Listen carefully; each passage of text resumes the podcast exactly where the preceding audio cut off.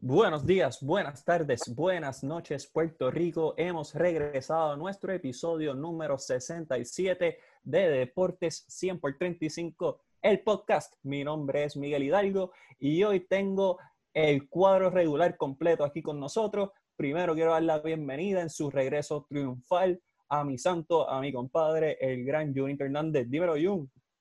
Pues, Miguel, aquí, contento de regresar aquí en la cuarentena. Eh, no, pasa, no pasaba por acá desde, desde antes de irme para Colombia, así que nada, regresando acá triunfalmente. Hoy los temas son, eh, es un tema bastante amplio para poder hablar un poco del deporte que nos hace falta, así que adelante por ahí. Qué bueno tenerte de vuelta. Tenemos directamente desde la diáspora a nuestros productores, editores y todo lo que termina en ores. Tenemos primero al gran Jonathan Basabe, el cuarto bate, el negrito de chocolate. Dímelo, Johnny. Dímelo, dímelo, dímelo, dímelo. ¿Verdad que hay mi gente en cuarentena? Pero estamos, como dice, voy a cambiarle la canción de Pirulo. En vez de decir loco pero feliz, voy a decir encerrado pero feliz. Así que es la que hay mi gente. Qué bueno, y rompiste en el último episodio. He recibido buen feedback, especialmente de nuestro panel Naldo, así que le mandamos saludos. Tenemos también directamente desde el otro lado de la sala de donde estaba, ¿sabes? Al gran Raymark Vélez. Bienvenido de vuelta. Gracias, Miguel, gracias. Eh, qué bueno estar de vuelta, como tú dijiste, a una pared de, de Johnny. Y por aquí, como todo el mundo, lo mismo encerrado, tomando clases online. Y pues, esperando que esto pase, ¿verdad? Y, y, también Raymark colabora con Fire Sports. Peter, sé la agenda, sé lo tuyo. Dame una llamada.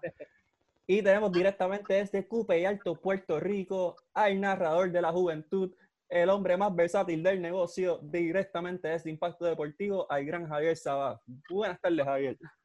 Buenas tardes, Miguel, este, a Johnny, a Reymac y a, y a Junito, como siempre, contento, feliz, emocionado. Uno de mis ir a pasatiempo, porque esto para nosotros es un pasatiempo, o sea, algo serio, pero nosotros lo, lo disfrutamos y, mano, siempre contento y emocionado de participar del mejor podcast deportivo en todo Puerto Rico, en todo el Caribe, en toda América, en todo el mundo, Deporte 100 por 35. Me gusta, me gusta eso. Y Javier, el sábado tuvo una entrevista con Carlos Baelga que rompió todos los esquemas, impacto deportivo, todos los sábados todavía manteniéndose activo y rompiendo todas las redes. Así que estamos aquí y estamos reunidos todos, uno porque estamos aburridos Dos, porque queremos estar igual de feliz que Luisito Vigoro en esta cuarentena. la única manera que podemos conseguir estar así es viéndonos las caras. Así que estamos bien contentos de estar todos juntos y que todos ustedes estén aquí con nosotros. Y vamos a hablar de un tema que todos nos apasiona, que es el baloncesto. Este fin de semana se anunció que Kobe Bryant, Kevin Garnett y Tim Duncan serán los protagonistas de la clase 2020 que será exaltada al Salón de la Fama del Baloncesto. Por muchos expertos, y nosotros no somos los expertos, así que no nos empiecen a decir que, que nos estamos diciendo unos expertos, es que esta es la mejor clase que será exaltada no solamente por los tres jugadores que están siendo exaltados, valga la redundancia, sino por los grandes dirigentes y personas que aportaron al desarrollo y crecimiento del deporte. Así que tenemos aquí fanáticos de todos los equipos. O sea, tenemos a Basabe y a Reinberg, que son Boston Celtics. Tenemos a Junito, que es Laker. Y tenemos a Javier Sabaf, que aparte de ser Yankee, también es parte de los San Antonio Spurs. Así que tenemos todas las áreas representadas. Y quiero hablar con ellos acerca de cómo se sienten de la exaltación de, de jugadores que fueron pilares para sus equipos, equipos que ganaron campeonatos, equipos muy exitosos. Así que voy a empezar con Jun, que yo pensé que no iba a volver de Colombia y nos hizo el favor y regresó. Y hablar de, de Kobe Bryant, cómo se siente acerca de la exaltación del fenecido canastero de Los Ángeles, California. Así que, Junito, ¿qué te parece la exaltación de Kobe? Bueno, era de esperarse. Yo creo que él mismo, obviamente no está con nosotros ahora, pero él, sabía que ese era el camino, que él iba a ser exaltado. Eh, una vez MVP de la liga, cinco veces campeón, cuatro veces MVP del All-Star, dos veces eh, MVP de las finales, 18 veces seleccionada al juego de estrella. Yo creo que sus números, su, su habilidad, la, el, el dominio que tuvo de la liga durante los años 2000 a 2010, 2011, por ahí, eh, yo creo que fue absoluto, no, no creo que haya, haya duda.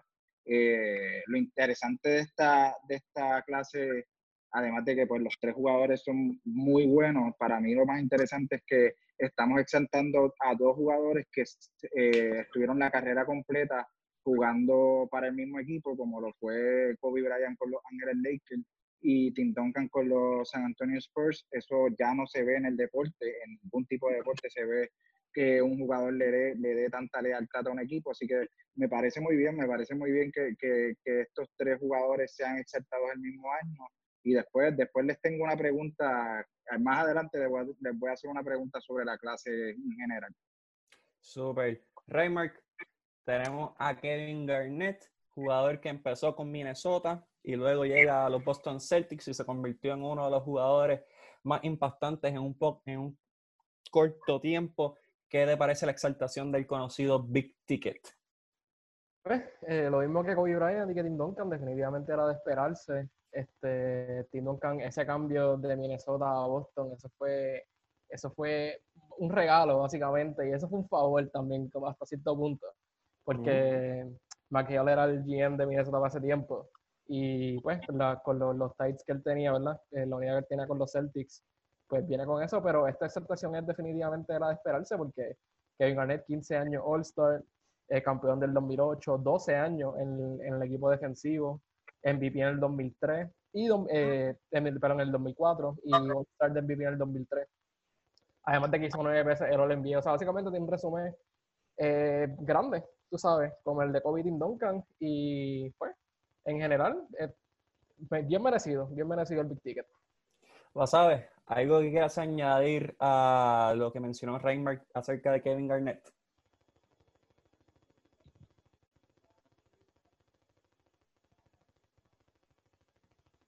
Está en mute. Mala mía, mala mía, estaba en mute. No necesariamente, no necesariamente Kevin Garnett impactaba el juego ofensivamente, sino eran las cosas también que él hacía cuando no tenía el balón y en el lado defensivo. Inclusive, él no dejaba que ninguna persona, aunque la posesión la hayan parado, tú sabes que los jugadores normalmente cogen un tiro para parar la posesión y hacen un tiro. Él no dejaba que esa bola entrara al canasto, porque él decía que eso causa en la subconsciencia del jugador una mentalidad de que yo estoy aquí para pararte. So, la presencia dentro del locker room en Boston fue tan inmensa que llevó a ese equipo a otros niveles y eso, son cosas que no se pueden medir que Kevin Garnett brindaba a cualquier equipo que estuviese, como fue Minnesota, eh, Minnesota, Boston, Brooklyn y otra vez al final de su carrera con Minnesota. Javier, Tim Duncan, ¿qué te parece la exaltación de posiblemente el mejor jugador en la historia de San Antonio?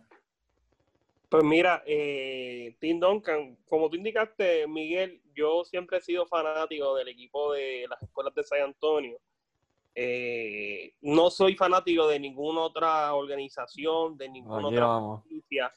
Eh, sí, soy fanático de las escuelas de San Antonio y siempre lo he sido desde que tengo uso de razón. Me ha encantado ese equipo, desde que estaba David Robinson, con Tim Duncan, que lograron el campeonato de la temporada 98-99, si la memoria no me es infiel.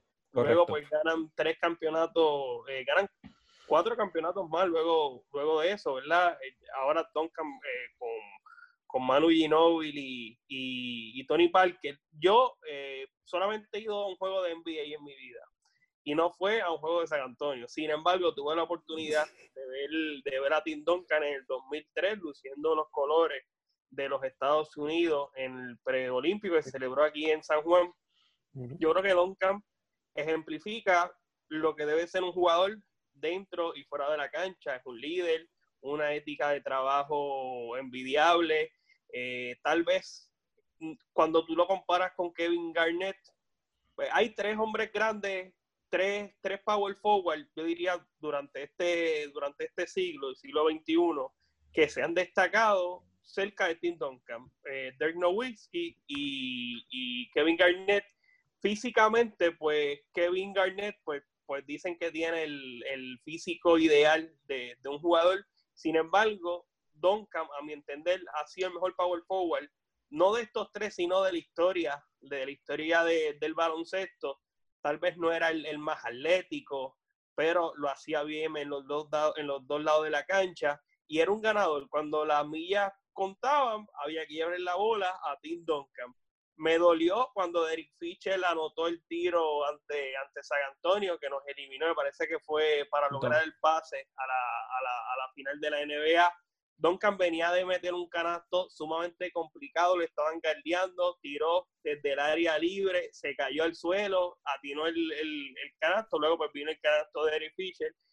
Eh, mira, yo creo que es más que merecido por los tres, yo estoy muy contento, ¿verdad? Por Duncan, Greg Popovich hizo un gran trabajo, le sacó el máximo a todos estos jugadores, un sistema de San Antonio que todo el mundo dice, ah, que si eh, Popovich le saca el máximo a todo y es cierto, le saca el máximo a todos los jugadores, pero esta, este equipo de San Antonio durante la primera década corrió a través de la figura de Tim Duncan. En los últimos años se ha tratado de correr a través de la figura de, de la Marcus Aldrich, dada la salida de, de Kawhi Leonard, no ha podido hacer, yo creo que como Duncan solamente hay uno y me parece que es el primer, el ya David Robinson, ¿verdad? Pues eh, está en el son de la fama, pero es el primero, ¿verdad? De estos tres grandes de San Antonio que deben de ingresar al recinto de los inmortales. Ninguno de los tres nació en los Estados Unidos. El caso de Duncan, pues representó a Estados Unidos. Sin embargo, él en el 2003 jugando ante Islas Virgen, él nació en,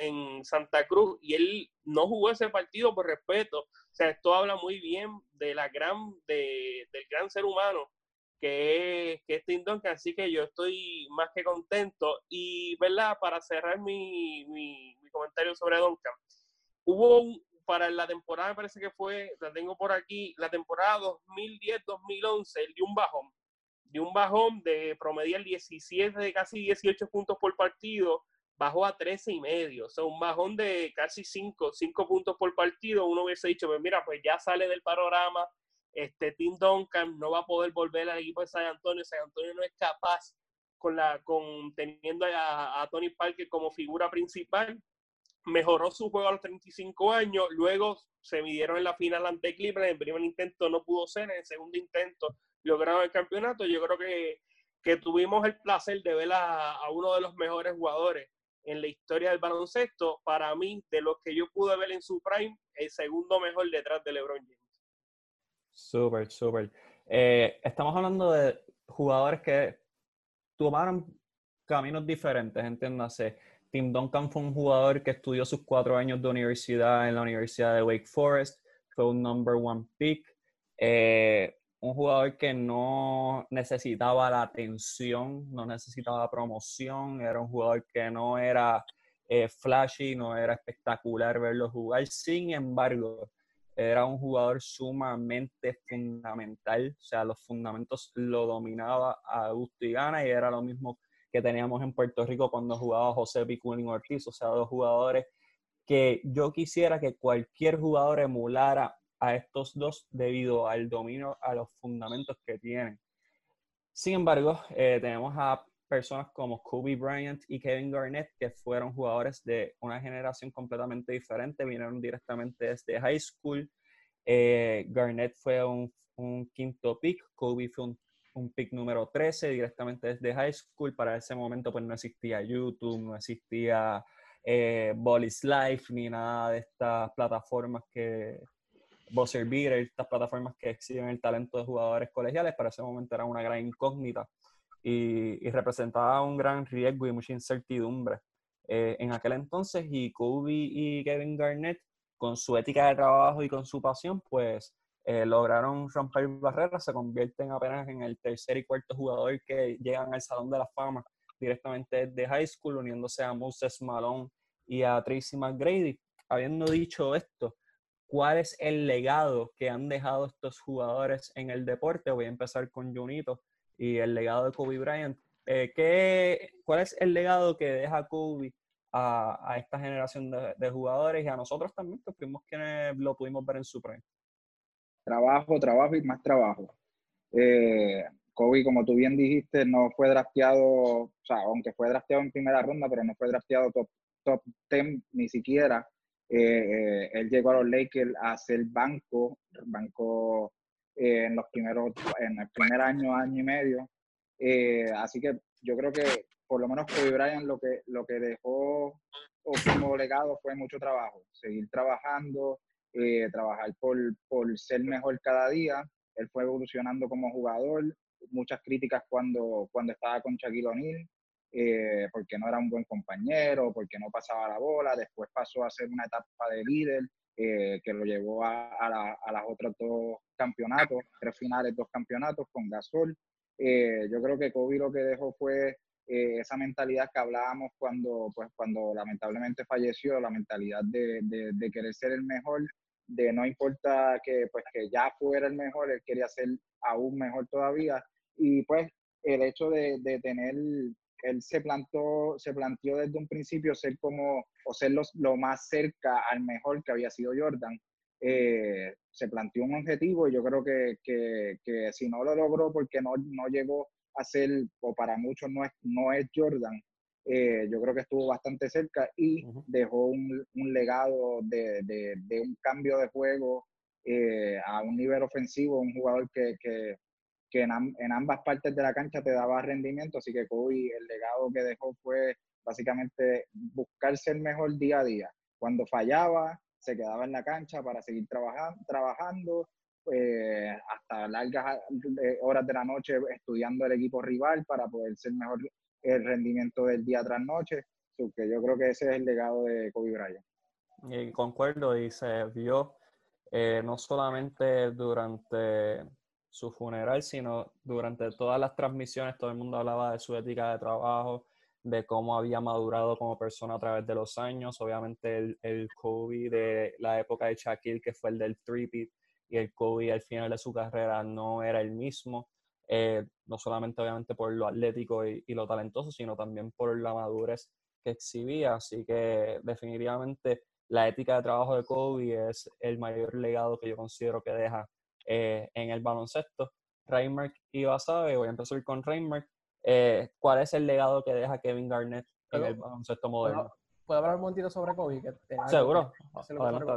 Este, yo creo que otro legado bien importante que deja Kobe, y esto es opinión personal, pero pues hay mucha gente que piensa que sí, otra gente que piensa que no. Para mí, Kobe es el mejor Laker de todos los tiempos. Y yo sé que está el debate de Mike Johnson y Kobe, que realmente para mí son los dos. Tú puedes pensar en Chuck, en Chamberlain, hay muchas opciones.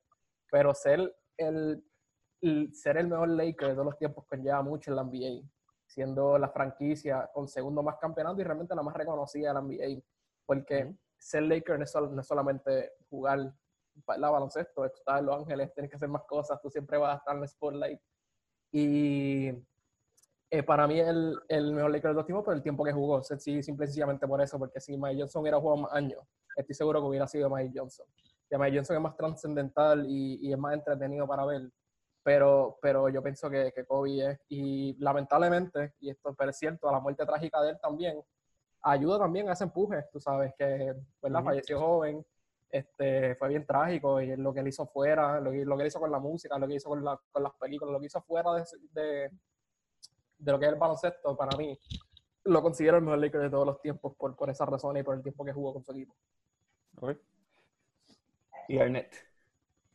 Y Garnett, pues, ok, pues Kevin Garnett, este, el legado, dos cosas. Uno, eh, este es el primer, eh, cuando Garnett llega al 2008 a Boston, que ganan ese primer año, que eso no pasa casi nunca. Este, es el primer campeonato que Boston tiene desde 1986. Y no es que, no es que se quiere, ¿verdad? No solamente por Garnett, obviamente también llegó Realen y obviamente esto es un trabajo en equipo y colectivo. Pero pues, eh, Boston es considerado la ciudad de los campeones, no lo digo yo, eso lo dice, eso es la realidad y eh, un campeonato que la ciudad deseaba, tú sabes que desde el 86 no pasa, yo creo que es un legado bien importante para Boston, a pesar de que él estuvo, lamentablemente, ¿verdad? Llegó de Minnesota. Él no llegó, se puede decir que estaba acabando su prime porque llegó a los 31 años. O puede ser que ya estaba decayendo en el prime, aunque seguía siendo buen jugador, pero estaba en su prime prime, él perdió todos esos años este, en Minnesota. Y esa es la segunda parte que yo pienso que el del legado que él dejó, que él fue el jugador modelo, porque él empezó en el 95 y ¿verdad? se retiró ya en el 2017, 2018, si no me equivoco, 2017. Y él estuvo en esta transición de empezar en los 90, jugar en los 2000 y la termina en el, player, en el Player Empowerment desde el 2010 en adelante. Así que no quiero decir que él fue el modelo para aprender a no quedarse en un mismo equipo, pero se puede decir que sí, porque él, él fue una superestrella, ¿sabes? En su premio en Minnesota. Él fue el ejemplo a estos jugadores de hoy en día, como Anthony Davis, que es el ejemplo que más puedo dar, y hasta cierto punto LeBron, que LeBron que no se quedó en Cleveland, de, tú sabes, de la época de los anillos, de si no gana no eres un buen jugador, esa es la mentalidad de hoy en día. Y pues este, Garnett fue este ejemplo de, tú sabes, de ser una superestrella y estancarte en una ciudad, ser leal a la ciudad, pero nunca llegar a ningún lado. Y lamentablemente no es por ti, sino por el equipo y por la organización. Así que jugadores como Anthony Davis y hasta cierto punto LeBron, como que vieron eso y se dieron cuenta como que, mano, no podemos ser leales a Cleveland ni, ni a New Orleans porque nunca vamos a ganar, nunca vamos a dejar nada. Así que son los dos legados que para mí Kevin Garnett dejó. Me, me gusta, me gusta ese argumento y ese pensamiento de, de, el impacto que tuvo el movimiento de Garnett hacia, hacia Boston en la agencia libre actual. Eh, ¿Vas a ver qué legado dejó Kevin Garnett en el baloncesto? Kevin Garnett, a pesar de que él tenga buena ética de trabajo, a pesar de que era una fuerza imponente dentro de la cancha, para mí el legado que deja Kevin Garnett es no ser egoísta. Y me explico de esta manera. Él era un jugador que era pro equipo. Y él no necesariamente para poder ganar un partido o poder ganar un juego, él tenía que demostrar que era el más punto que metía, el más rebotes que cogía. No, él puede impactar de otras maneras, guardiando el jugador que nadie quiere guardiar, eh, siendo una presencia debajo del poste. Eh, lo, lo, más que Kevin Garnett demostraba era que era un jugador que motivaba a un equipo entero, que podía cargar un equipo y no necesariamente ser ofensivamente productivo dentro de la cancha. O no necesariamente ese día defendió mejor, pero sí, voy a hacer lo mejor posible para ayudarte acá, apoyarte acá, siempre respaldarte, si haces un error voy a estar ahí para ti, vamos a ser imponentes, vamos a crear una... Él creó una mentalidad dentro de ese locker room de Boston, de que nosotros, esta es nuestra cancha y nadie puede venir a nuestra cancha a hacer lo que le dé la gana. Y yo pienso que, eh, como dije anteriormente, son cosas que no se pueden medir, que, que Garnett deja como legado dentro de la liga. Hay jugadores que, que, que, como Dennis Rodman, que fue en los 90, que a pesar de que no era ofensivamente imponente, el, el, el lado defensivo dejaba su marca y Kevin Garnett tenía las dos vertientes, pero él como persona impactaba más al equipo que como, como jugador dentro de la cancha. Yo creo que, que, que en colectivo, a pesar de que era buen jugador. Claro. Eh, añadiendo a los puntos que han mencionado, eh, viendo más primero por el de Reinmark, en el cual Garnett es un jugador que cambia generaciones. Garnett es el primer jugador drafteado desde la, desde high school desde, si no me equivoco, en 1975, algo más o menos en, en, esa, en esa esfera. O sea, y fue un jugador que con 17 años llegó y el desarrollo que tuvo impulsó un movimiento, aunque muy corto, pero tuvo esa exposición para jugadores como por decir ejemplo Darius Miles, eh, Sebastian Telfair, eh, John Livingston, jugadores que vinieron directamente desde la high school hasta el NBA y que terminó dando probablemente a el segundo mejor jugador en la historia del NBA, que es LeBron James. O sea, gracias a Garnett, muchos, muchos gerenciales tomaron la iniciativa de pisar canchas escolares para ver qué talento había. Sí hubo muchos jugadores malos, o sea, Kwame Brown, cómo olvidar, pero sí hubo jugadores como Garnett, como Kobe, como LeBron que pudieron abrirse paso en la NBA y, básicamente replantear cómo se drafteaba y cómo se eh, analizaba el juego de esos jugadores jóvenes. Para darle una, estadística, pues eh, en el 2005 fue que se puso la regla de que tenías que estar un año removido de la escuela superior para poder jugar en la NBA. 45 jugadores fueron drafteados directamente desde high school antes de que esa regla fuera, fuera aplicada. Solo tres ganaron jugadores más valiosos. Fueron Kobe Bryant, Kevin Garnett y LeBron James. O sea, así de impactante fue Kevin Garnett, eh, tocando el punto que mencionó Reinmark. en el punto que mencionó Basabe, yo creo que la pasión de Kevin Garnett, o sea, se resume en esa palabra, pasión. Kevin Garnett tiene algo que no se enseña. Eso es algo que tú lo tienes eh, innatamente. O sea, tú no puedes enseñarle corazón y tú no puedes enseñarle pasión a una persona. Y Kevin Garnett lo tuvo desde que entró hasta que se fue. Era un jugador sumamente volátil, un jugador que, si recuerdan, al principio de todos los juegos se chocaba la cabeza contra, contra como se diga, el, el, el post o lo que sea del canasto, eh, gritaba, alzaba las manos, eh, no tenía miedo, pensaba que era, que era mejor que cualquiera que estuviese en la cancha y si no era mejor, que nadie le iba a querer más que él. Y todo el mundo lo ha dicho, tal vez Paul Pierce ganó el jugador más valioso de la final en el 2008, pero nada pasa así. Kevin Garnett no está ahí para contrarrestar el ataque de los Lakers, especialmente el corazón que tenía Kobe. Así que la pasión que tuvo Garnett también es una que, que, yo considero que es su legado y que ha brincado a otros jugadores, como por ejemplo Russell Westbrook, que no es un ganador, pero eso es otro tema. Javier, si sigues aquí conmigo después de ese monólogo que acabo de dar y me disculpo, eh, ¿cuál es el legado que ha dejado Tim Duncan en el baloncesto? Bueno, Miguel, antes de hablar de Duncan, quiero 25 segundos para hablar rapidito de Kobe Bryant. Adelante. Mira, eh, nunca fui fanático de Kobe, nunca, nunca fui fanático de Kobe. Siempre dije que él ganaba cuando tenía un hombre grande bueno. Lo hizo con Chuck, lo hizo con, con, con Paul Gasol. Pero mira, eh, Kobe, wow, eh, fuera de este mundo. Su ética de trabajo, como han dicho, o sea, ¿qué, qué legado deja? El Mamba, el Mamba Mentality. ¿Qué más que eso? Mira, en la temporada 2009-2010, ¿verdad? Después de él salir con Chuck, él tuvo hasta una temporada eh, que no clasificó a la postemporada y él quería, ¿verdad? Llegar, ganar otro campeonato, pues trae a, a, a Paul Gasol y en la temporada 2009-2010 me parece que esa fue la serie final ante Boston. ¿Cierto? 2009 Orlando, 2010 Boston. Exacto, 2009-2010. Pues eh, hay un preparador físico que se llama Tim Grover. O sea, posiblemente el mejor preparador físico en la historia de, del baloncesto. Entrenó a Michael Jordan, a Wade, entre otros, y a Kobe Bryant. Y esa temporada, o sea, la, la obsesión de, por ganar de Kobe era tan grande que él hizo que los Lakers tuviesen durante toda la temporada a Grover en el banquillo. O sea, para él ponerse de la mejor forma posible y ganar el campeonato. O sea, ¿qué legado nos deja?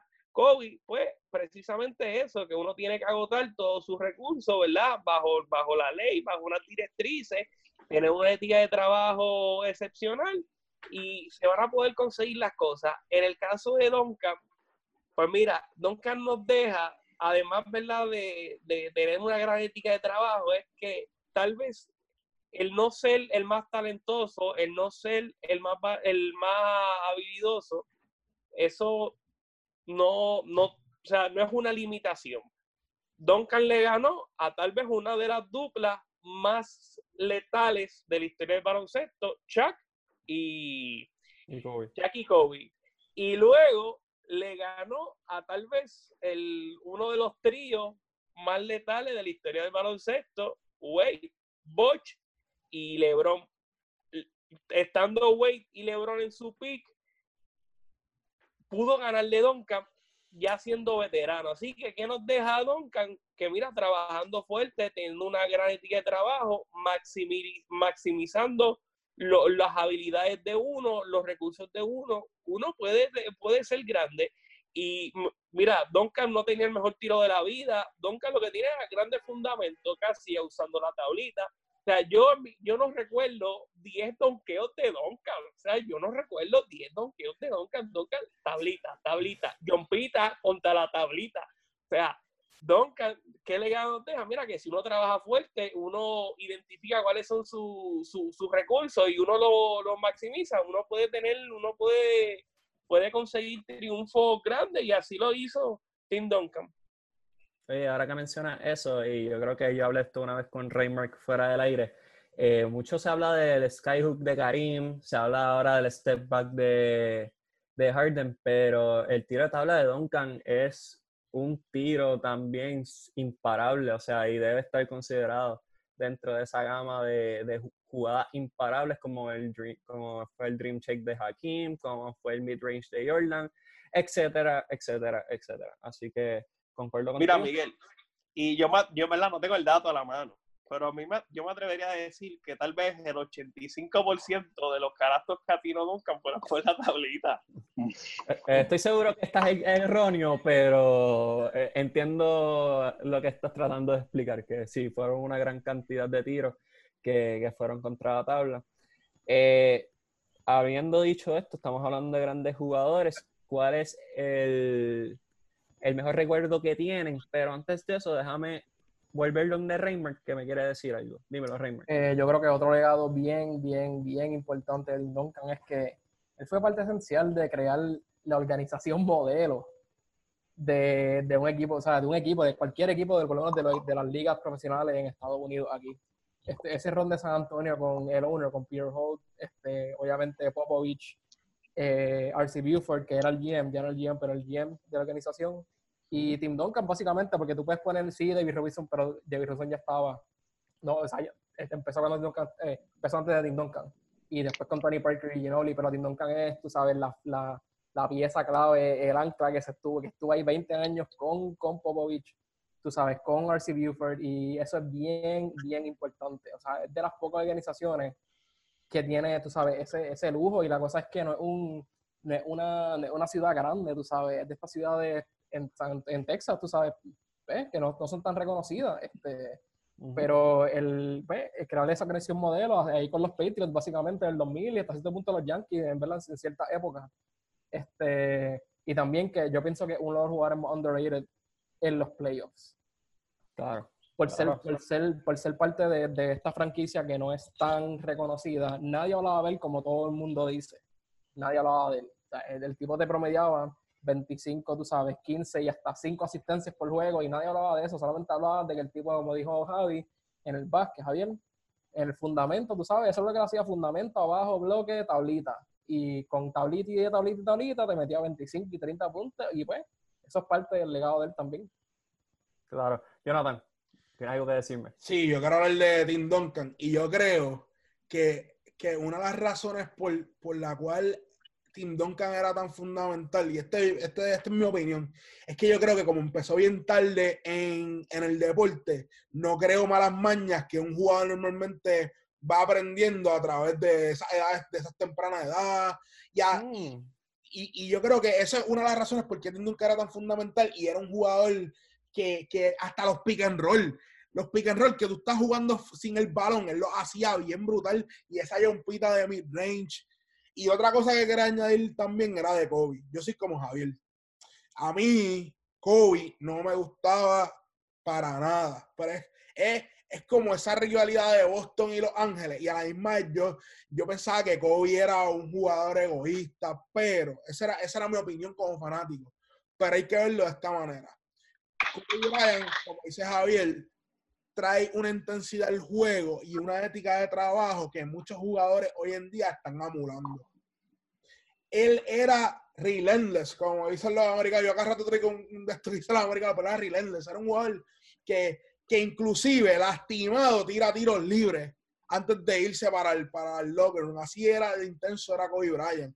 Y yo vi una entrevista que él decía para que vean la mentalidad de Kobe Bryant, que él se daba cuenta de cómo la bola se metía de mayón y cómo la bola se movía a través de la malla. Esas son cosas que, una, que, que solamente un psicópata del deporte o una persona tan enfocada al deporte del baloncesto se puede dar cuenta. Y, y Kobe Bryant, eh, a pesar de que no me gustaba cuando estaba en los Lakers, para mí es, un, es una tremenda es un, un tremendo legado que había que dejó en la NBA.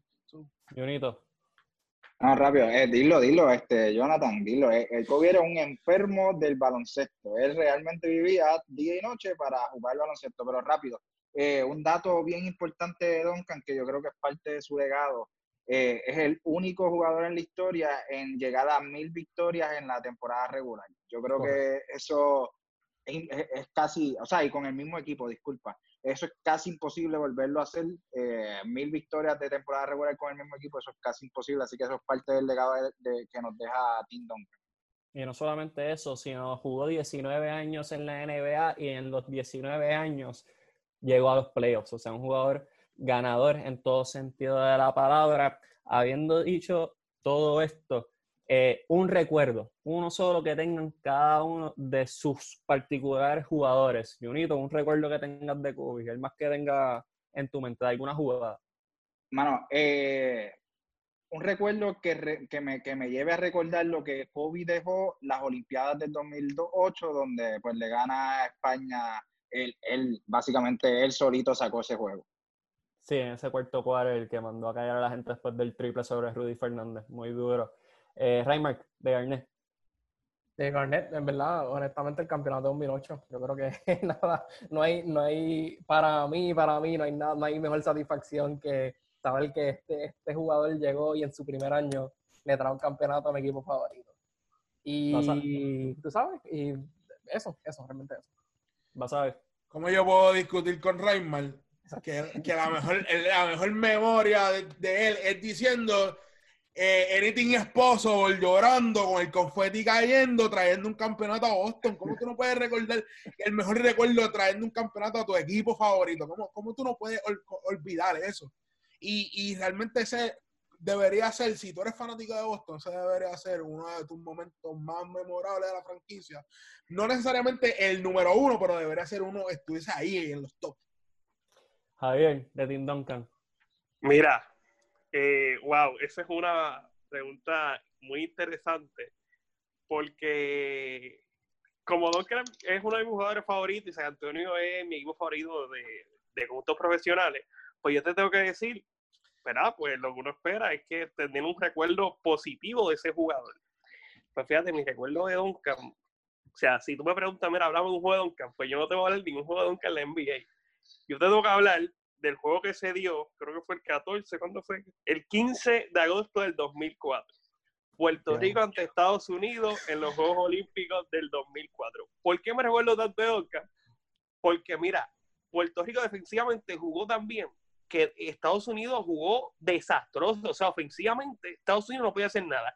Y el único jugador que estaba metiendo la bola era Duncan. Duncan acabó ese juego, lo tengo por aquí, con 15 puntos, 16 rebotes, 4 asistencias, 5 robos de balón y 2 tapones. O sea, era básicamente Puerto Rico ante Tim Duncan. Así que ese es recuerdo. Y mira, y de la NBA, pues el, campeonato, el último ante Miami, porque, o sea, ¿quién, lo, quién se hubiese imaginado eso? Eh, a mí me parece que fue un poco injusto que le dieran el MVP a Kawhi Leonard, me hubiese gustado, ¿verdad? Que se lo, se lo dieran a Duncan, porque el líder de ese equipo, es verdad, tal vez Kawhi fue el que más bolas metió, pero el, el, líder de ese equipo lo era Duncan y ganarle a esos tres grandes, a Wade, a Bochi, a LeBron, tú tienes que tener un líder y el líder lo era Tim Duncan, así que yo no estuve muy de acuerdo. Así que esos son los, los dos recuerdos que yo tengo así, que los primeros que me invaden mi mente sobre Tim Duncan. Súper.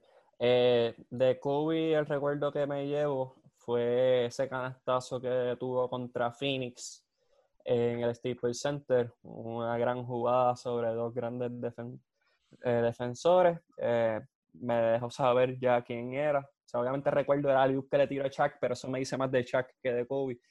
Eh, pero esa jugada específicamente de Garnett eh, no, no, es tanto un récord de Boston, un récord de Minnesota. En el 2004 él fue seleccionado como el jugador más valioso y a una mala recha de que no pasaba de la primera ronda. Y le tocó una, un, una semifinal contra los Sacramento Kings que contaban con jugadores de la talla de Chris Webber, Peje Stojakovic, etcétera, etcétera.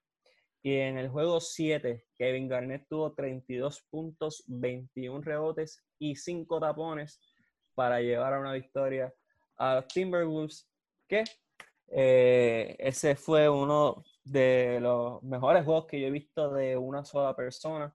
Y, como decía Basabe, Garnett las tenía todas. Eh, defensivamente era estelar, pero ofensivamente, si llega a ser un jugador con el deseo ofensivo que tenía, por ejemplo, Kobe Bryant, estuviésemos hablando de uno de los mejores 10 anotadores en la historia de la NBA, posiblemente.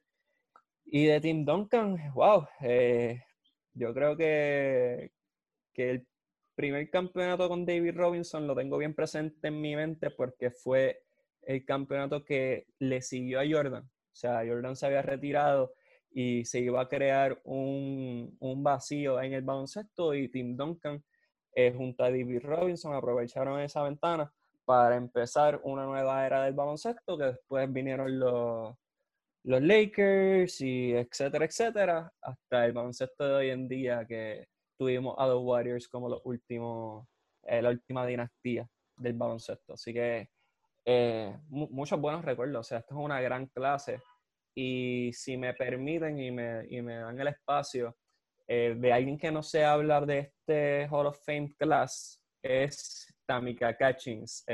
como saben, pues yo soy muy fanático del, del deporte femenino y soy uno de sus mayores propulsores. Y Kamika Catchings es una jugadora legendaria, parte de, de, ese equipo imbatible de Estados Unidos que no, no pierde, no pierde, lleva cuatro medallas de oro, 2004, 2008, 2012 y 2016. Eh, fue All-Star en 10 ocasiones, fue MVP en el 2011, fue campeona en el 2012.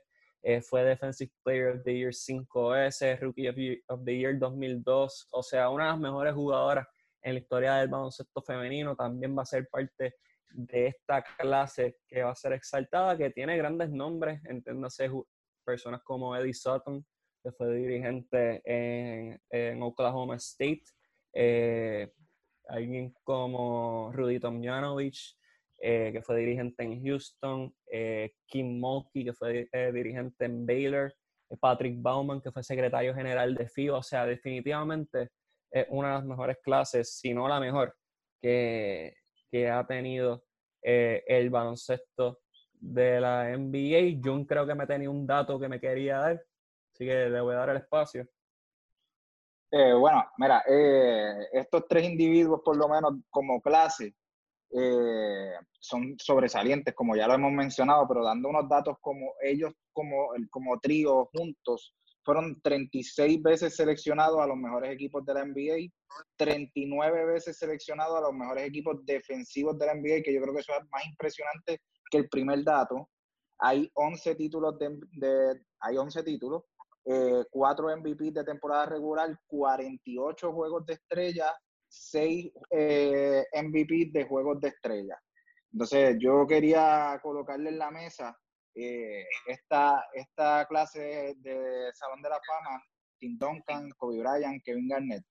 Es la mejor clase en la historia de la liga. Y, y yo sé que pues tal vez no están, no están tan preparados para la pregunta. Yo tengo una clase eh, que para mí también es una de las fuertes, yo la tendría como la mejor de la historia antes de esta o entrar en el debate, eh, que es la clase de Michael Jordan eh, con John, John, Stockton y David Robinson. Eh, ver comienza tú, ¿qué tú crees? Bueno. 2009 o 2020. Yo creo que si yo tuvieses que escoger una de las dos clases, yo voy a coger el 2009. Por la sencilla razón que está eh, el papá del baloncesto de la NBA, Michael Jordan, y, y la gente se le olvida que David Robinson era una fuerza imponente de San Antonio antes de que llegara Tim Duncan. Antes de que llegara Tim Duncan, so para mí, Stockton, Stockton una máquina de asistencia. Líder una es una máquina, es una máquina. Y lamentablemente no ganó porque estaba Michael Jordan jugando en su época. El único error que hizo John Stockton fue nacer en el mismo tiempo que, Michael Jordan. That's it. That's it. Sencillo, sencillo. Así te lo voy a poner.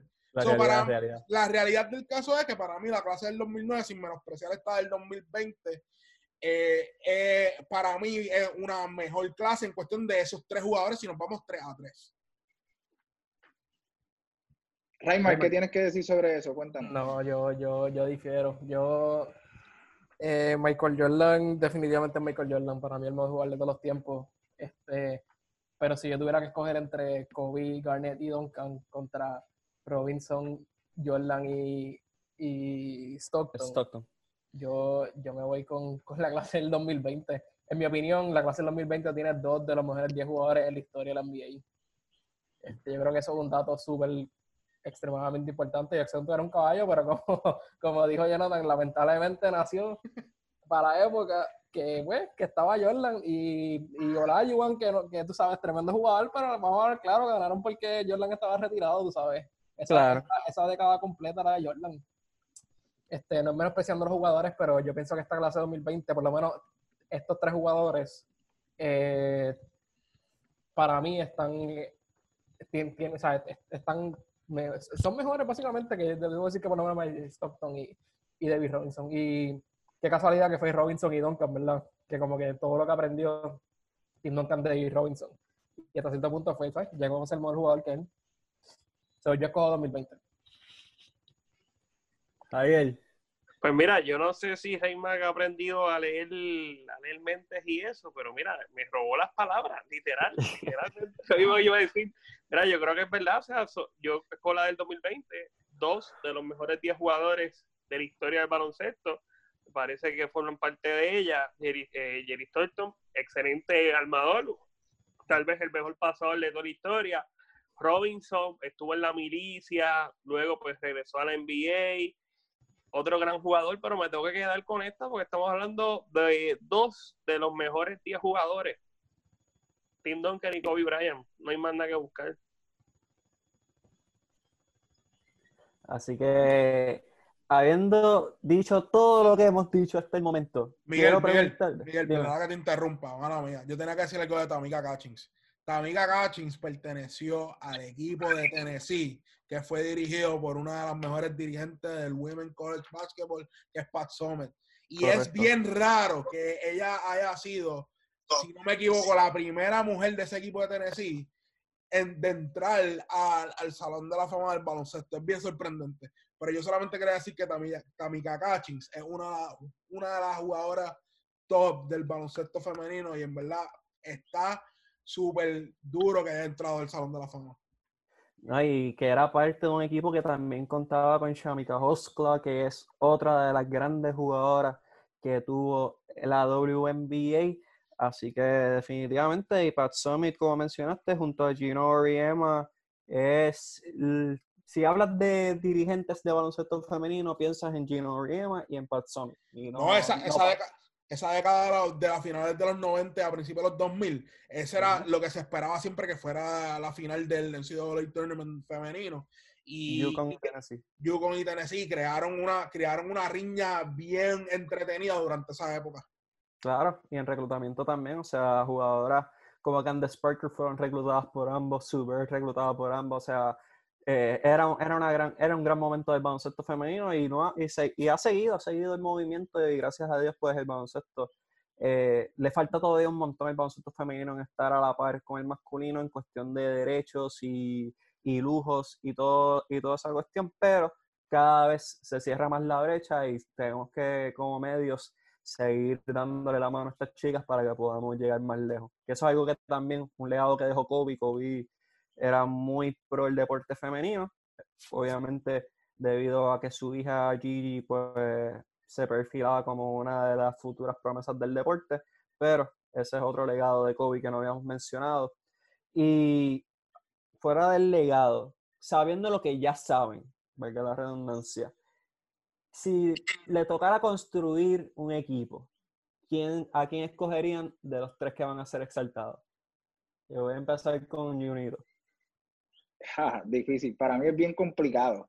Para mí es bien complicado porque yo creo que pues eh, ser fanático de Kobe Bryant con lo grande que fue y es bien fácil eh, convertir una, o sea, crear una franquicia alrededor de una máquina de, de anotación y más en el baloncesto que estamos viendo al momento, que básicamente importa más la ofensiva que la defensiva y Kobe no te dejaba la defensiva descubierta porque era muy buen defensor. Eh, pero es complicado porque eh, Tim Duncan, como dijimos, nunca perdió. Tim Duncan, todas las temporadas que jugó, jugó para ganar. Eh, era un, jugador muy dominante en, en, en, la, en la zona. Eh, así que no quiero dejar a, a, Garnett atrás, pero me iría con uno de esos dos. Y para contestarte fijamente la, la respuesta, en este baloncesto de hoy, del 2020, yo comienzo con Kobe Bryant por lo que te dije. Es un juego más ofensivo, un juego más rápido. Así que yo creo que Kobe eh, los puntos que me da, 20, 28, 30 puntos que me da por juego, eh, me ayudaría más a, convertir una, a crear una, una franquicia alrededor de Ok. Raymar, ¿con quién tú construirías una franquicia? Me fui mala mía. Este, como dijo yo, una elección bien, bien difícil. Duncan, Kevin Garnett, Kobe Bryant son tres tremendos jugadores. Sabiendo esto y como se está jugando el baloncesto hoy en día, yo creo que igualito como dijo Jun, este, yo escogería a Kobe Bryant. Este, otra razón es porque hoy en día los mejores jugadores de la liga son, son bien híbridos, tú sabes, pero son más, son más guards y forwards que hombres grandes. Este, así que yo prefiero un Kobe Bryant que me pueda defender, si tengo que defender, tú sabes, a un, a un Harden, a un Westbrook, tú sabes, a, a un Kawhi que pues, es un poquito más bajito, pero lo puede defender. Este, me iría con eso. Un, Tim Duncan sería mi segunda opción pero por el hecho, ¿verdad?, de que Tim Duncan sabemos que nunca, ¿verdad?, no era, no era un tirador, pero es porque realmente se crió en esa época de que no tiraba. Si Tim Duncan llega, bueno, si yo lo tuviese hoy día, yo lo pondría a tirar de tres, así que ese sería otro cuento. Pero con lo que sabemos hoy en día, yo creo que voy con, con Kobe Bryant para empezar la franquicia. Ok, vas a ver, ¿quién sería tu franchise player? Mano, yo, yo le estaba dando cabeza, tan, tan, pronto estábamos hablando a la preproducción de esto, yo le estaba dando cabeza a esto. Y si fuese hoy en día, fuese Kobe Bryant. Fuese Kobe Bryant por, por el estilo de juego. Pero, pero, para mí, yo creo que la ética de trabajo de cualquiera de los dos hombres grandes, si hubiesen jugado hoy en día, hubiesen sido jugadores que hubiesen tirado el tiro de tres. Lo hubiesen, lo hubiesen tirado, punto porque ya es parte del juego de hoy en día. So, para mí, si yo tuviese que empezar una franquicia, hubiese sido con Kevin Garnett. Porque impactaría no solamente ofensivamente, sino también defensivamente y a la misma vez tengo un líder, un capitán dentro de ese locker. So, si a mí me dan a escoger un jugador para empezar una franquicia, sería Kevin Garnett. Javier Sada, ¿quién sería su jugador de franquicia? Mira, este, pues cuando un fanático de los Lakers, como un fanático acérrimo de los Lakers, como lo es Junito y fanático de Kobe, te dice que es complicado elegir, ¿verdad? Entre esos tres, pues yo creo que la elección se hace elemental. Tim Duncan. Ayer, hoy, mañana y siempre. Tim Duncan, o sea, Duncan tú lo puedes llevar a cualquier, tú lo puedes poner ahora en cualquier equipo y te va a encajar muy bien en cualquier equipo porque se adapta, o sea, Duncan, lo que son los fundamentos, lo que es la ética de trabajo, lo que es su capacidad de ver el juego, lo hace muy bien en los dos, en los dos lados de la cancha, sabe administrarse, sabe identificar cuando, cuando él no tiene que ser el protagonista. Mira, yo creo que Duncan, Duncan, luego Garnett y luego Kobe. Ok, ok. So, los tres jugadores tienen su argumento para ser elegidos en, en esta época. Yo estoy con Javier, yo escogería a Tim Duncan. Uno, porque, como mencionamos, ha ganado siempre. Eh, dos, el fundamento nunca pasa de moda. O sea, ahí tenemos jugadores como Joel Embiid y Nikola Jokic.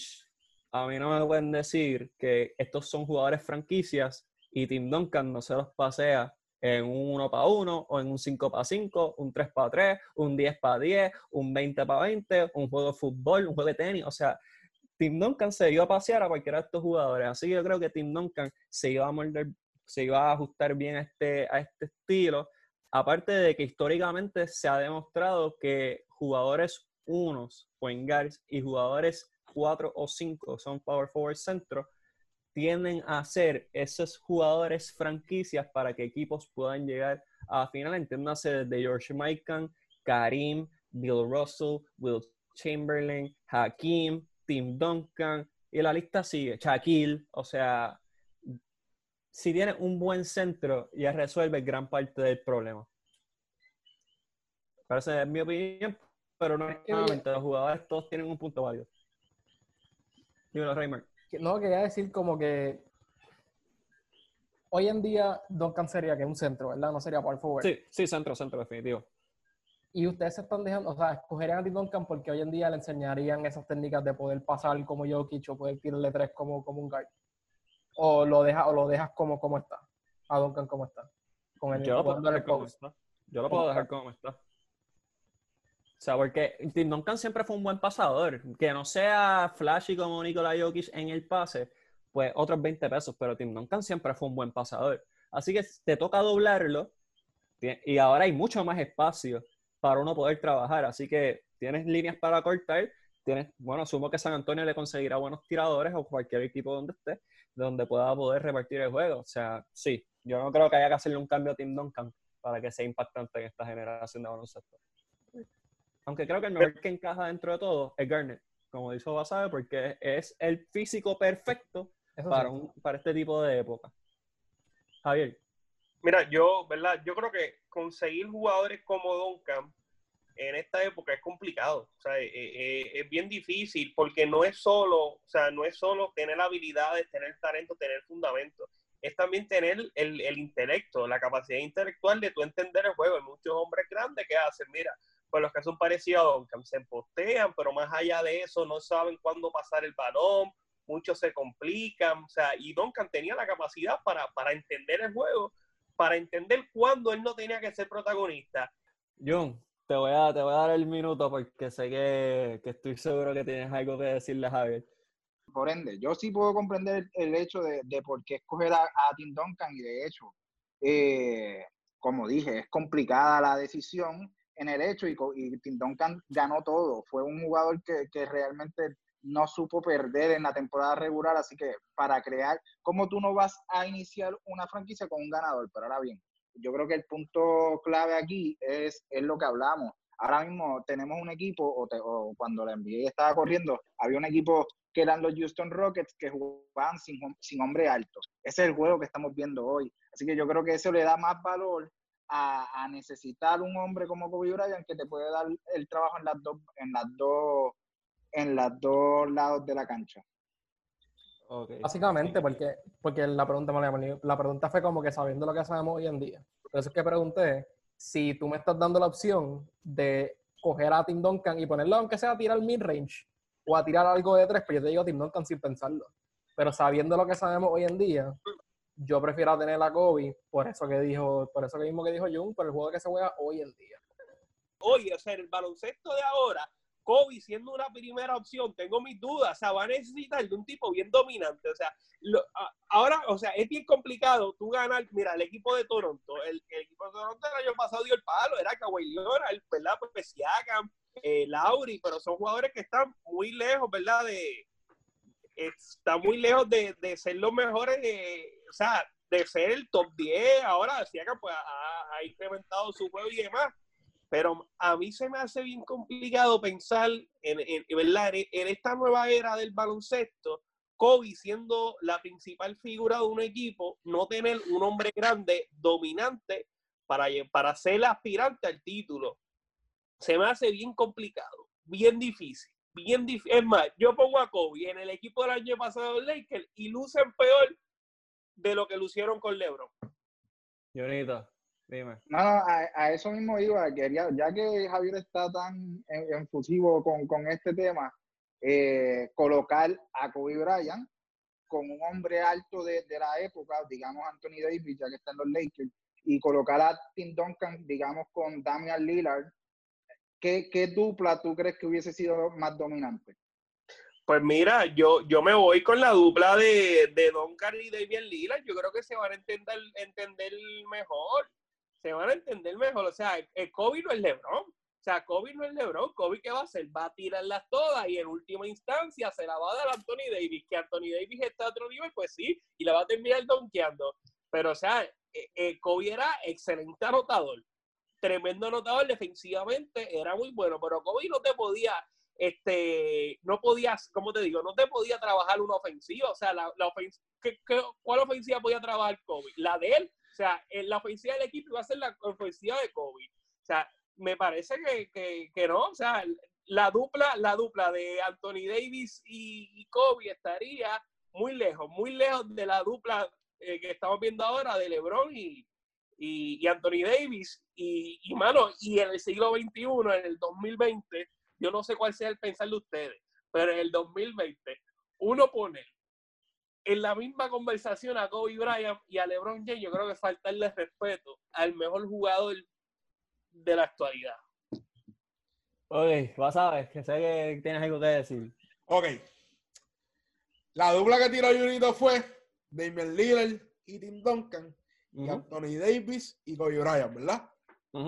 Si Kobe Bryant ganó dos sortijas con Polgasol, con Polgasol, que gane con Anthony Davis, gana, gana cinco. Anthony Davis es un jugador com- ey, es- Anthony Davis es un jugador completo. Es un jugador completo. Tiene la yompa, rebotea, defiende y a la misma vez corre la cancha.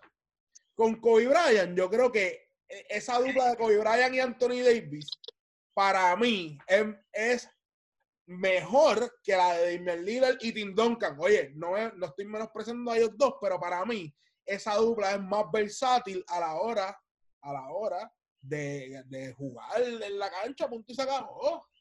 Javier, dime. Mira, este, rapidito.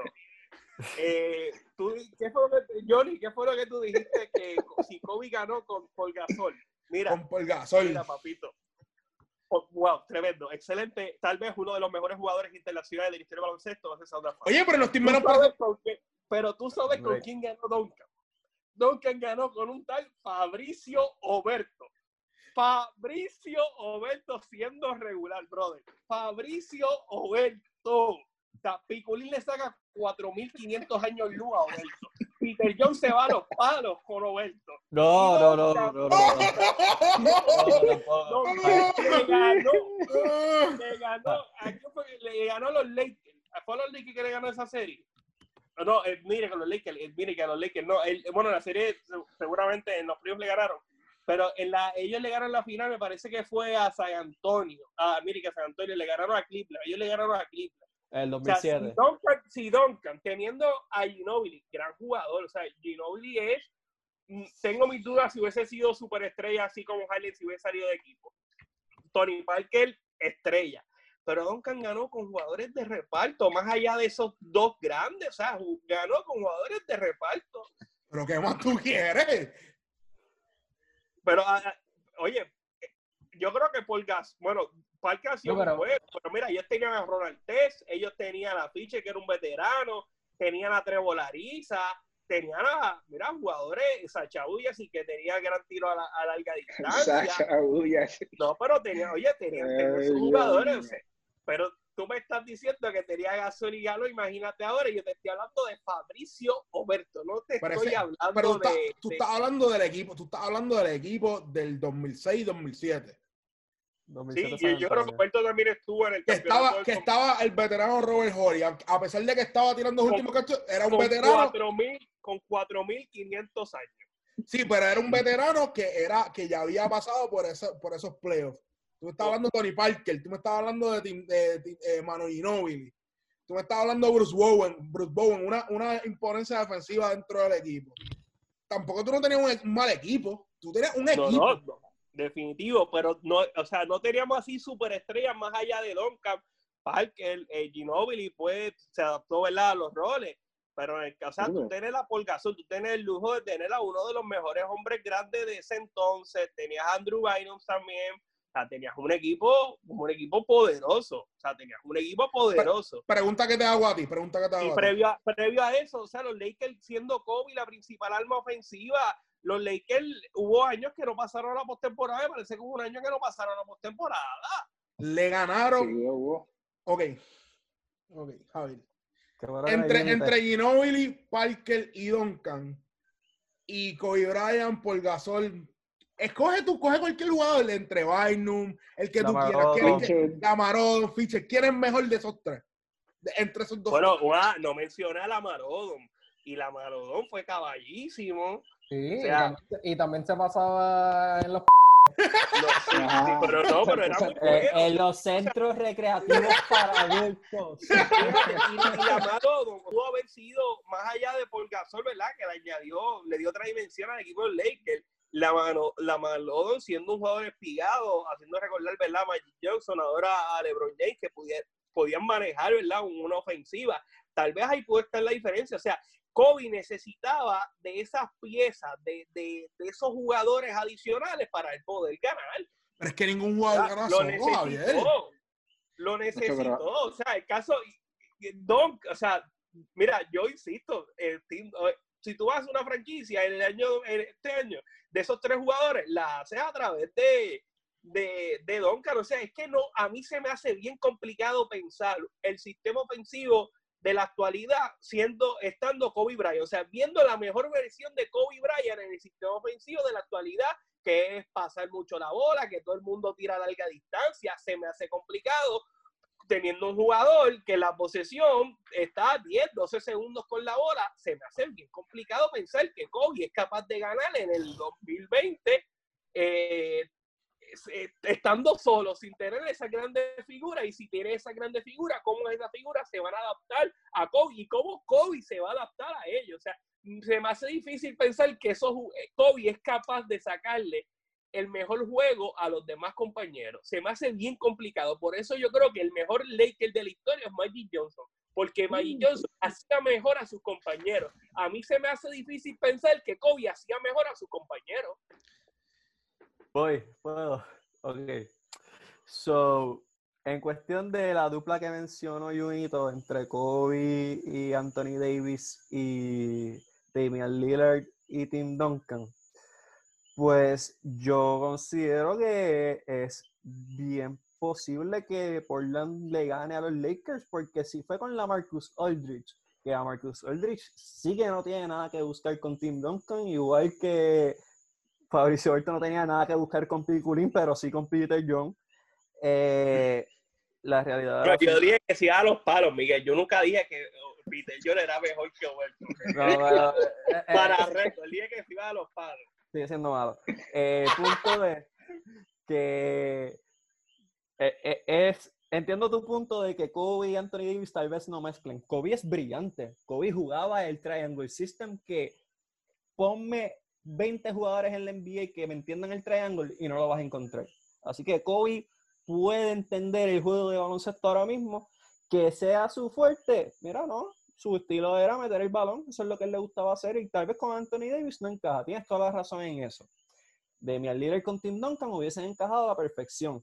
Correcto, eso no, no tengo la menor duda y Damian Lillard dijo en una entrevista que si él se hubiese quedado con la Marcus Aldridge en Portland, posiblemente ya hubiesen ganado un campeonato. Si él piensa eso con la Marcus Aldridge, no me quiero imaginar qué dinastía él piensa que va a tener con Tim Duncan. Así que definitivamente estamos hablando de tres jugadores que en esta época se comen a todos los niños vivos. O sea, vamos a ser bien realistas que Garnett en esta época promedia 28, Kobe promedia 36 y Tim Duncan promedia 26, 28, 30, cualquiera. O sea, en esta época en donde pueden jugar como les da la gana, sin que los toquen, olvídate, muy fácil. Para no continuar con este tema, porque nos hemos extendido, o sea, hora y media hablando de un solo tema, eh, como entendemos, estamos viviendo una pandemia nunca antes vista para nuestra generación. Sin embargo, los deportes siguen evolucionando la NBA anunció que iban a tener un torneo de horse, eh, que es básicamente una competencia entre dos jugadores y tienen que encestar un tiro idénticamente a la otra persona. Eh, los participantes van a ser Trey Young, Chauncey Billups, Tamika Catchings, Mike Conley, Zach Lavin, Paul Pierce, Chris Paul y Ali Quigley, que es parte de la WNBA. ¿Qué creen de, esta, de este concepto del NBA de tratar de televisar un juego de horse? Obviamente estos jugadores van a estar en, sus, en sus canchas, solos, en, en cuarentena, pero la NBA buscando brindar un entretenimiento como este, ¿qué les, qué les parece? Mano, eh, este, yo creo que, que es momento de, pues, de, de, aceptar el cambio un poco. Estamos viviendo un tiempo que nadie, o sea, nadie lo vio venir, nadie tiene un schedule, tiene un libro de cómo hacer las cosas durante el tiempo de pandemia. Eh, yo no sé si va a ser atractivo. Eh, para mí es atractivo, por ejemplo, ver a Paul Pierce tratando de, hacer algo en, este tipo de torneo, porque bendito, ya no le queda mucho. Eh, pero. Comentario innecesario, pero continúa. creo que en verdad, creo que hay que, hay que moverse. Eh, vimos hace tres días, cuatro días, un WrestleMania de dos días sin público. Yo creo que, que ellos tienen que buscar la forma de seguir moviendo contenido, como mismo nosotros tratamos de hacer, como mismo eh, están siendo los, eh, los, periodistas deportivos buscando contenido. Y yo creo que es, algo que no le va a hacer daño a nadie, porque como tú bien dijiste, cada cual está en su cancha personalizada, en su casa, encerrado, eh, y le da al televidente, le da un tiempo de, de despojo, de despejar la mente un poco de, de toda esta pandemia que nos tiene encerrados. Reimer, ¿te interesa ver un juego de horse entre estos jugadores? Sí, realmente sí, y lo digo porque, bueno, no es, no es lo más entretenido, pero hoy en día cualquier contenido deportivo es bueno, o sea, literalmente la gente está esperando a ver cualquier cosa. Y pues, Jun, Jun lo dijo todo básicamente, estamos en cuarentena, este, la NBA específicamente es bastante proactiva con su producto y siempre quiere, siempre quiere tratar de estar haciendo algo nuevo o mejorando las cosas. En este caso, pues, un juego de juegos no es lo más entretenido, pero si la gente está en ESPN viendo juegos de 2K, de jugadores de NBA, este, van a querer ver, tú sabes, un juego de que físicamente están en la cancha haciendo algo. Así que sí lo vería, no es lo más entretenido, pero sí lo vería por los tiempos que estamos pasando. Ok. ¿Vas a ver qué prefieres, ver un juego de horse o la carrera de canicas que está en Facebook? Oh, me la pusiste difícil porque la carrera de canica es bien entretenido y es impredecible, ¿no? Pero fuera de lado. Eh, qué bueno que la NBA está tratando de poner contenido en vivo para que la gente tenga algo que ver porque no hay deporte, lamentablemente.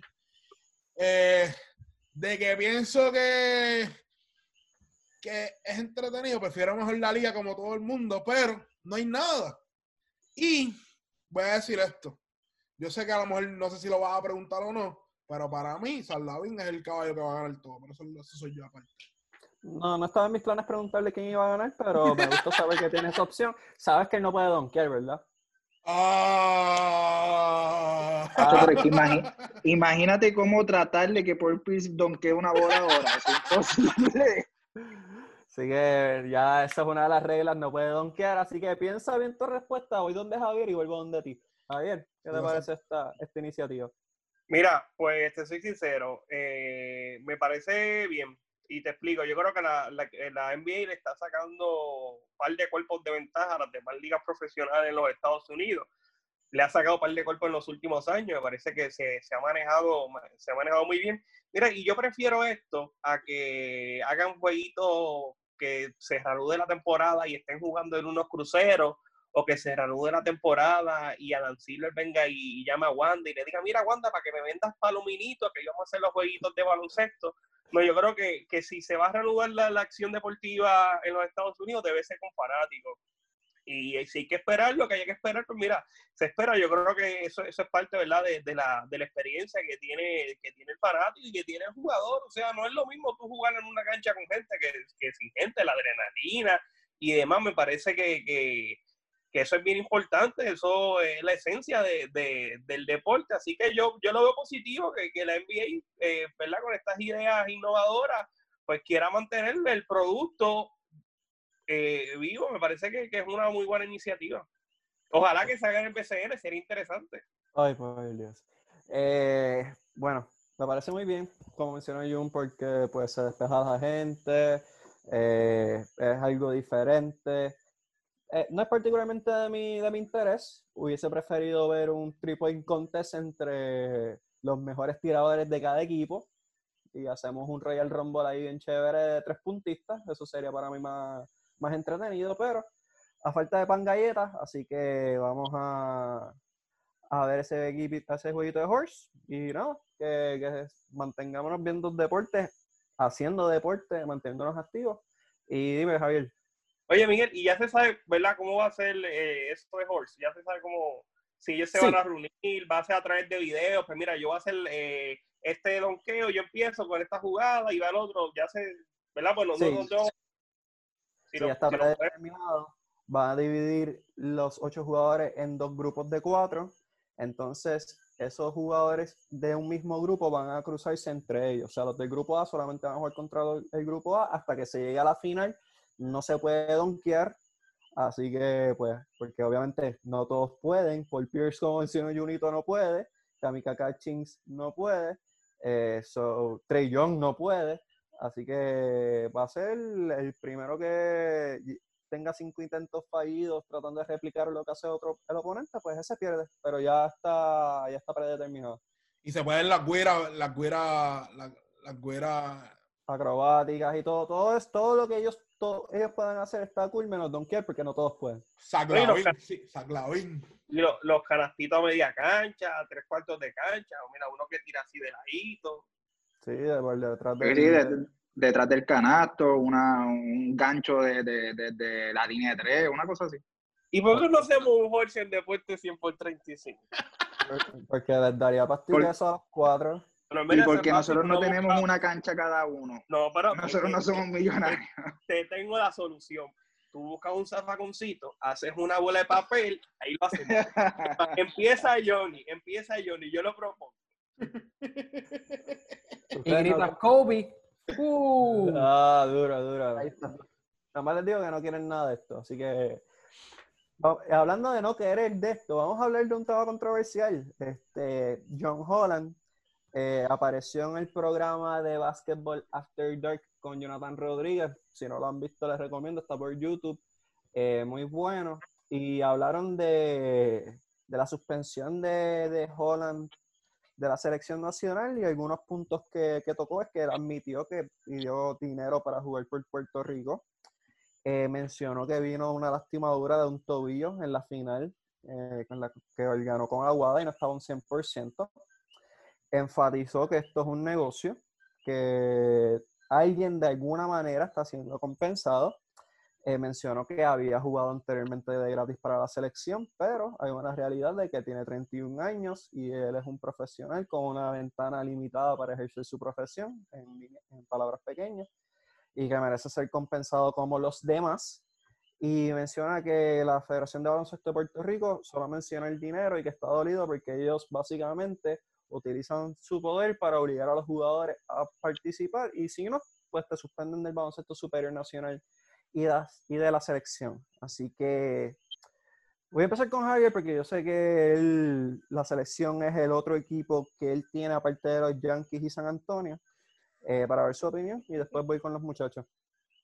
Mira, eh, Miguel, yo he sido bastante crítico de la, de la federación actual. Me parece que no se han tomado ¿verdad? las mejores decisiones en, en, los pasados años, especialmente ¿verdad? con los jugadores de, de, la, nueva, la nueva camada, que yo entiendo que no se le ha brindado una oportunidad real.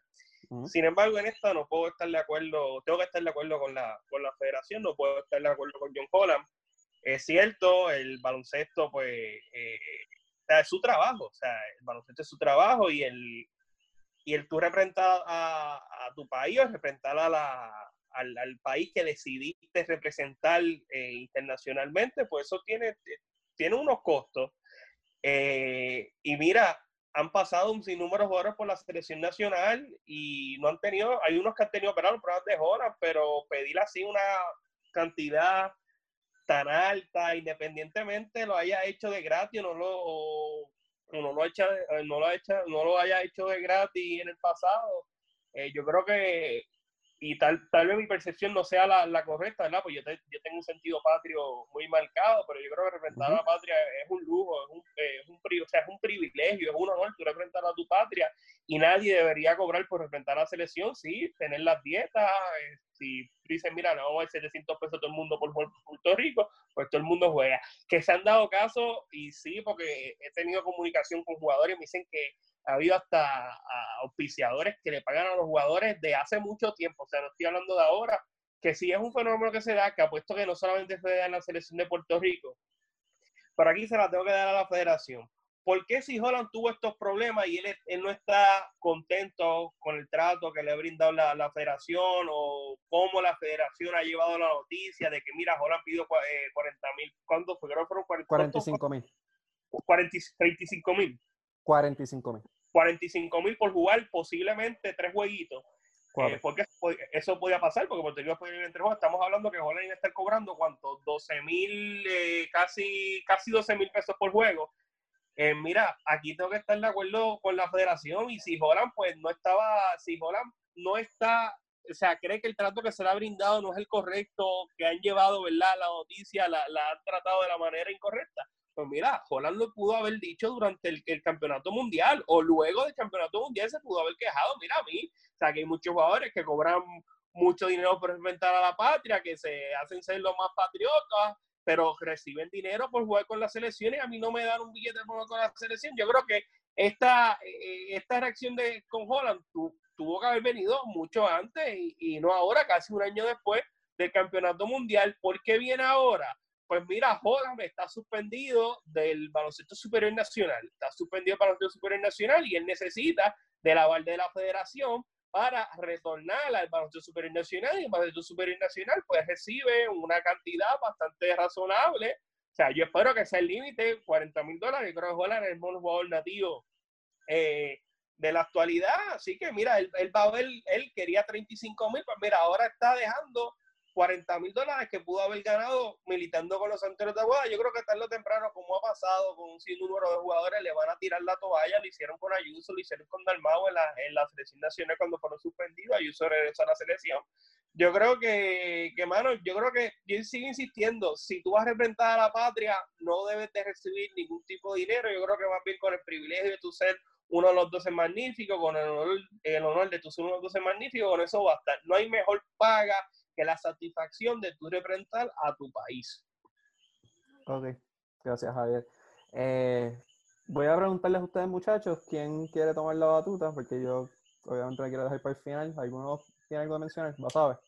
Eh, tan pronto yo vi la entrevista, eh, yo, yo, tuve cosas, yo, yo, yo pensé un montón de cosas, porque lo, lo que se pintaba, lo, en mi opinión, lo que se, este es en mi opinión, lo que se pintaba de, de John Holland a través de la prensa de Puerto Rico es que él tenía de rehén a, la, a, la, a la federación y él que quería que se lo pagaran. Pero viendo la entrevista de John Holland, se ve otra cara de la historia. Y él dice algo que también, que también yo lo voy a tomar en cuenta, a pesar de que yo tengo sentido de patria, ¿verdad? Yo amo la selección nacional, yo amo mis selecciones, yo amo mis jugadores nacionales pero él dice algo también que el baloncesto es un negocio y de eso él vive. Y para mí no está mal, no está mal de él pedir un dinero por jugar baloncesto, que es con lo que él vive. Pero a la misma vez la federación vino y publicó su historia.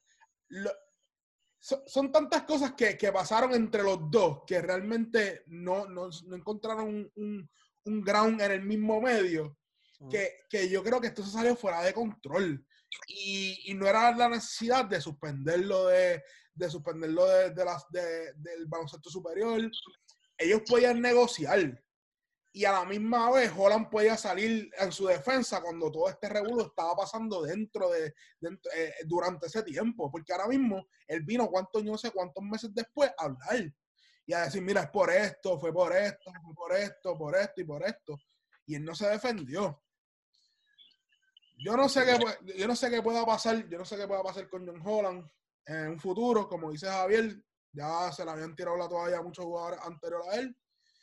Y yo espero que se resuelva, yo espero que se resuelva porque él es un jugador, él es un jugador que realmente hace falta dentro de la, dentro del baloncesto superior nacional porque crea, crea ese, ese, ese bravado dentro de la liga, así que vamos a ver lo que pasa. Eh, gracias, Pasabe. En, me uno a las palabras de Javier en que yo soy bien crítico de la Federación de Baloncesto de Puerto Rico. Eh, yo considero que ninguna de las dos partes está correcta en este asunto.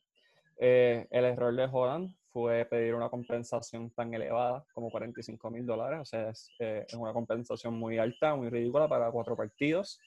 Eh, y también el no emitir declaraciones de antemano, o sea, tan pronto salió la narrativa de que solamente estaba jugando por el dinero, debió haber tomado las riendas y, y haber defendido su, su, punto.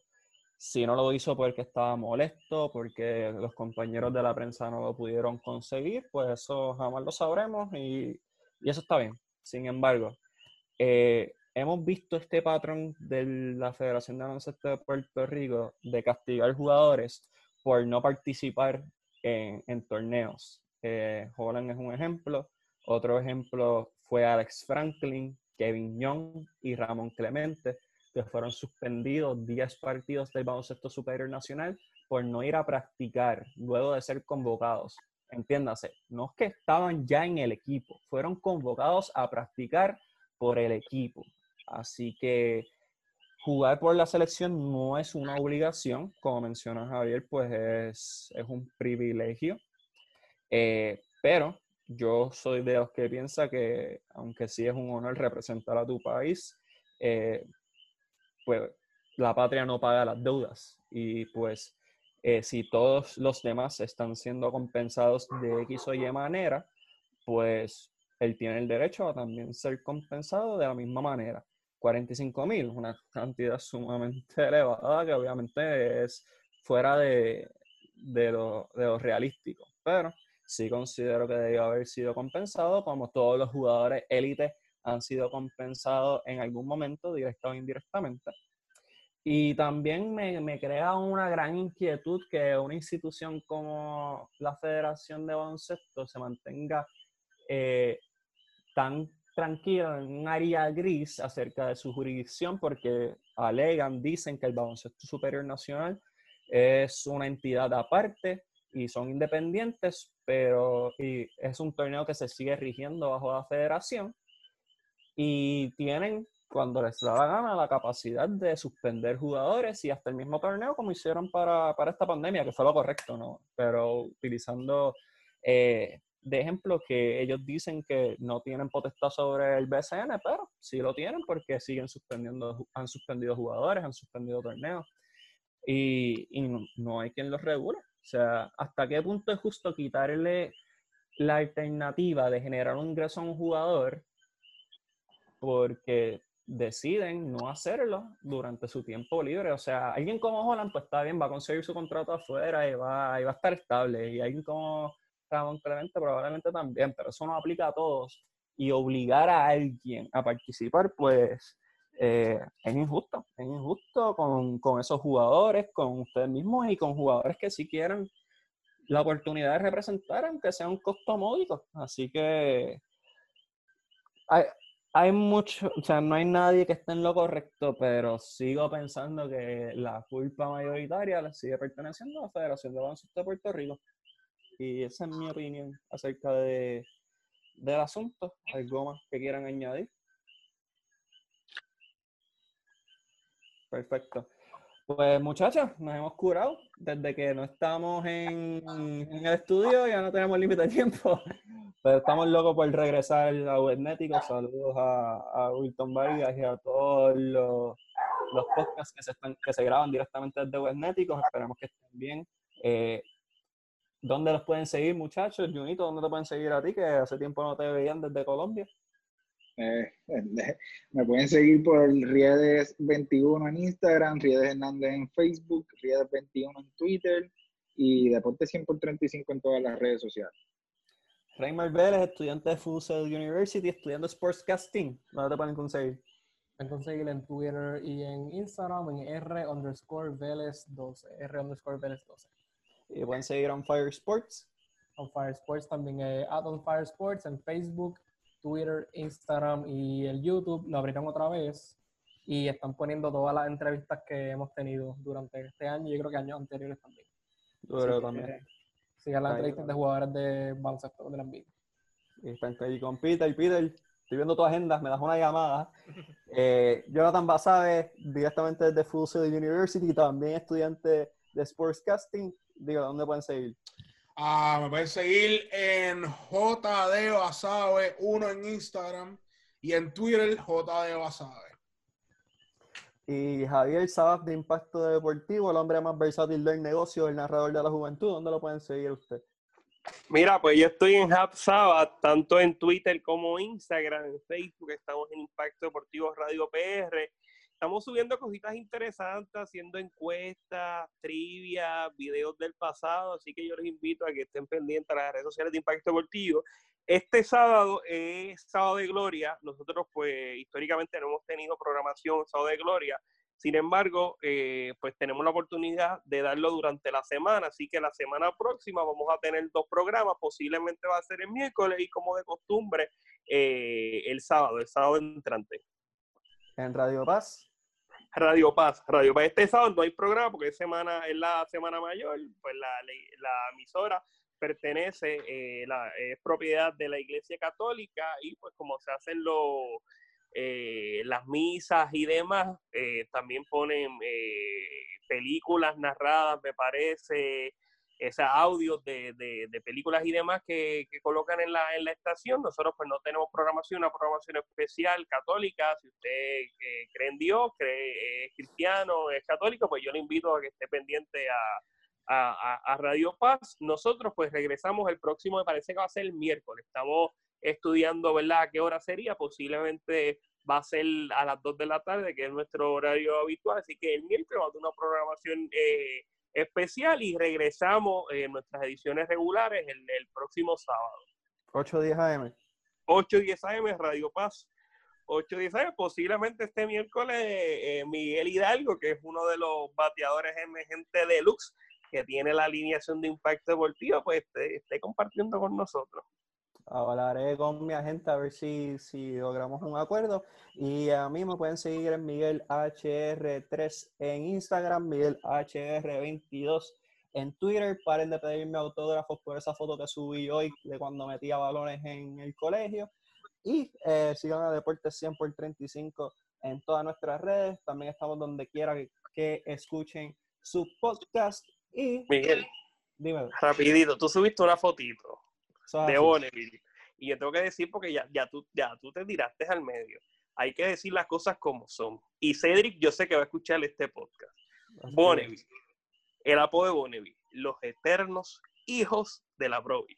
Nada más. No sé en qué generación usted está hablando. A mí Provi me ganó un solo juego en seis años. Así que no sé de qué, de qué habla. Pero nada, eh, siempre están bienvenidos a una guerrilla de viejos. Pero nada, pueden seguirnos a través de... Dímelo, Raymar, Raymar, quiere decirme algo. Ah, última cosita. Eh, solo porque tengo la plataforma ahora y tenemos la plataforma. Claro. Seamos responsables con, ¿verdad? con la situación que está pasando y no salgan, solamente salgan si tienen alguna emergencia. Vamos a ser responsables con todas las, con todo el mundo, ¿verdad? Con, con uno mismo y con la familia y con todas las personas alrededor queremos que esto se acabe y eso está entre ustedes y eso es no salir. Y si tienen la plataforma para hacerlo, para decirlo, como ahora en Deporte 100 por 35 o cualquier otra plataforma, mencionarlo para que haya conciencia con lo que está pasando. Amén, eso es correcto. Muy bien, muy bien. Yo creo que me voy con eso. Y también los vemos en el weekend en los lives de DJ Yamil, de DJ Negro, de DJ Nelson y todos los DJs. Así que los espero en el lobby, que vamos a vacilar. Nos vemos la semana que viene, Corillo. Chequeamos.